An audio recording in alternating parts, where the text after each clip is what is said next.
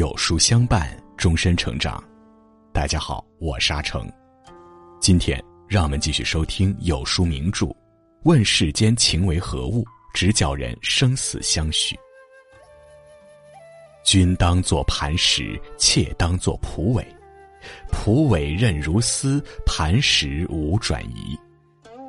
这是刘兰芝和焦仲卿之间的美好誓言，两个有情人终成眷属。可留给后人的却是一出令人唏嘘的爱情悲剧。或许进入婚姻，爱情真正的考验才刚刚开始。而关于这变化多端的生活，我们即使能猜中开头，却难猜这结局。今天就让我们一起来听《孔雀东南飞》里刘兰芝和焦仲卿的凄美爱情。如果你喜欢今天的分享，不妨在文末右下角点个再看。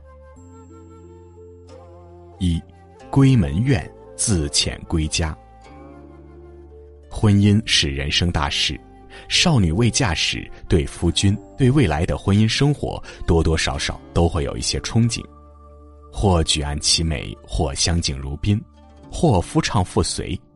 只是相爱容易相处难，与丈夫成亲不过才两三年光景，刘兰芝却觉得这日子越来越难熬。丈夫焦仲卿是庐江府小吏，公务繁忙，两人聚少离多。大多数日子里，她都是和婆婆、小姑一起在家等待丈夫归来。不比做女儿时随意，在夫家孝顺婆婆、教养小姑，这都成了刘兰芝的分内之事。除此之外，她每天一睁眼要面对的还有忙不完的家务，鸡鸣就得起床开始织布，经常要忙到很晚才能休息。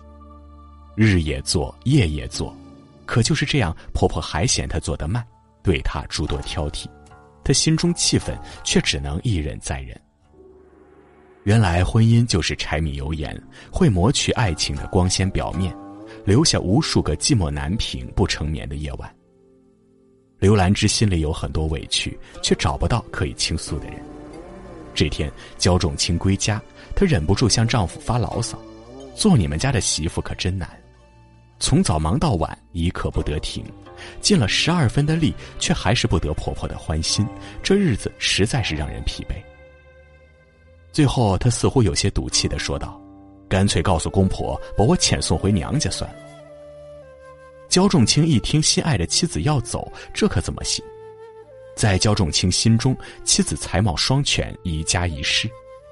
豆蔻年华就会织布裁衣，十五岁弹得一手好箜篌，十六岁能诵诗书，可谓是上得了厅堂，下得了厨房。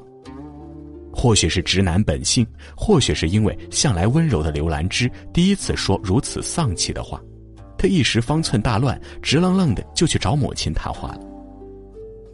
儿子当不了高官，唯一幸运的是娶了一位好妻子，希望能与他白头到老。可我们在一起才两三年，他行为也并无偏斜，没想到母亲对他不满意。他以为这样焦母就会让步，会看在他的份上跟妻子和睦相处。但焦母本就嫌弃刘兰芝出身卑微，配不上在官府当差的儿子。如今见儿子明明有锦绣前程，竟如此贬低自己，只维护妻子，焦母心中更添三分不满。你真是见识短浅。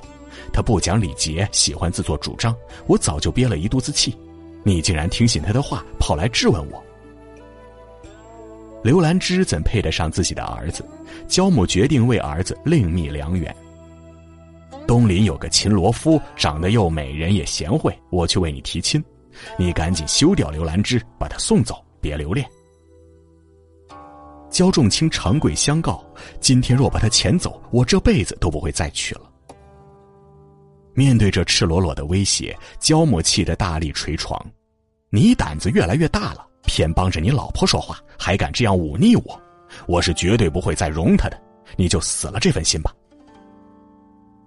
母亲说的坚决，焦仲卿不敢再多言。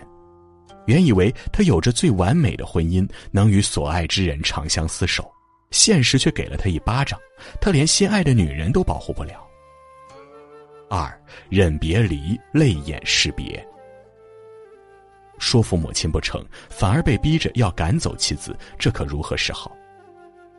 感情若是久长时，又岂在朝朝暮暮？他依依不舍地对刘兰芝说：“你先暂回娘家，我先回府办差，不久就回来，到时候一定去接你回来。你千万要相信我，暂且委屈下。”刘兰芝心中苦涩，既然钱走了，哪里还有回来的可能？走便走吧，他留下自己的衣物香匣，算是留给他的念想，只愿他能时时惦记着他。寒夜过去，伴随着一声鸡鸣，新的一天开始了。今天他终于不用再织布了，今天他要被遣送回娘家了。刘兰芝没有时间悲伤，她细细的装扮自己，穿着绣花夹裙，配上聂丝的鞋子，头上插闪闪发光的玳瑁，腰上束着白绢子，耳朵上戴着用明月珠做的耳坠。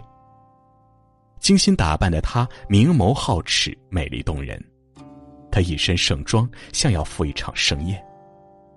如果这是他们最后一次相见，但愿她记得的是她最美的样子。拜别时，婆婆余怒未消，她没有多言，只是礼貌的和婆婆小姑子告别。坐上返家的马车，她的眼泪忍不住簌簌落下。不到三年的婚姻时光，从心腹到弃妇，他徒留一身疲惫。下车时，焦仲卿对他发誓，一定不会舍弃他，要他千万等他回来。眼前人终究是心上人，刘兰芝内心又燃起了一丝微弱的希望。你既然有心，我自然愿意等，只盼你能早点来，以免生变。毕竟我父兄脾气暴躁，我难做自己的主。回到娘家后，刘兰芝面带羞愧，觉得无颜见人。刘兰芝母亲见女儿被遣，甚是悲伤。虽说被遣不大光彩，但刘兰芝蕙质兰心，貌美多彩，一时间媒人纷纷登门。县令家的三公子十八九岁，俊俏能干，刘母十分心动，但刘兰芝不肯答应。刘母不忍勉强女儿，婉拒了这门亲事。过了几天，太守又请郡丞做媒，为儿子求亲。出身高贵，相貌出众，这是世人眼里的女子良配。可刘兰芝谨守着与焦仲卿的约定，一味拒绝。情到深处，他已不想问值不值得。但这可把刘兰芝的哥哥急坏了。你做事也太欠考虑了。上次嫁的是一个小官吏，这次能嫁给一个贵公子，孰优孰劣，一目了然。嫁过去，你终身荣耀富贵；这样都不嫁，你是想闹哪样？人在屋檐下，焉得不低头？出了嫁的女儿再回来娘家，也终归是客居。他别无他法，只能任由哥哥做主。再婚之事就这样被定下了。大家沉浸在喜悦之中，紧锣密鼓的准备着婚礼，只有刘兰芝暗中垂泪。这一嫁，他和焦仲卿真的再无可能。而焦仲卿得知消息后，连忙请假赶回来，而他一出口就醋意满满：“贺青得高迁，磐石方且厚，可以足千年。蒲苇一时任，便作旦夕间。请当日盛贵，无独享黄泉。”刘兰芝鼻尖一酸，顿时红了眼眶。同时被逼迫，你是我也是。黄泉下相见，勿违今日言。都是身不由己，我没责怪你，你也不要责怪我了。既然此生不能相守，那就让我们黄泉相依，不离不弃。爱情中不怕千万人阻挡，只怕对方投降。爱情之死，不在于两人相隔万里，相见无由，而在于此心非昨。只要两人心在一起，便胜却人间无数。三，生死许，黄泉路见。决心已下，焦仲卿回到家里和母亲诀别。儿子现在就像快要落山的太阳一样，母亲今后恐怕要孤单了。焦母闻言一惊，声泪俱下，连忙劝说儿子。你是世家子弟，又在官府任职，千万不要为了一个妇人去寻死。你贵他贱，休掉就休掉了，我再给你娶个更好的。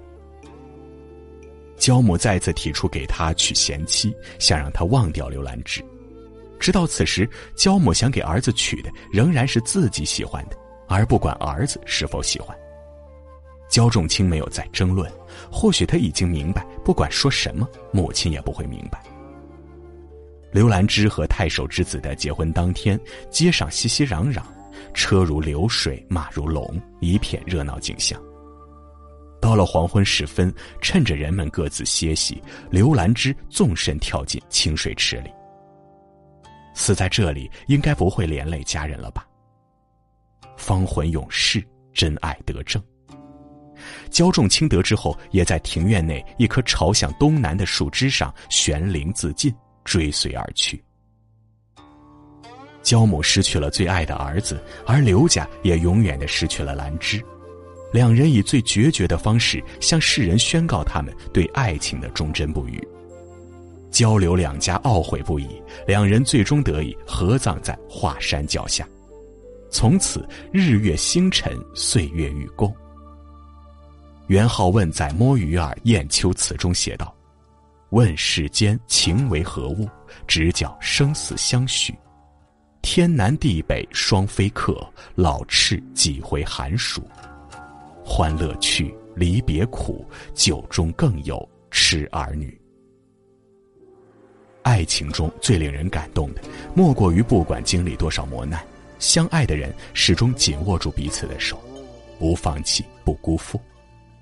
张爱玲说：“爱情应当山盟海誓，只有专一的、忠贞不渝的爱情，才是真正的爱情。”世间那么大，遇见的人那么多，爱上一个人或许只需要一个眼神，但一生只爱一个人，实是这世间最美的情话。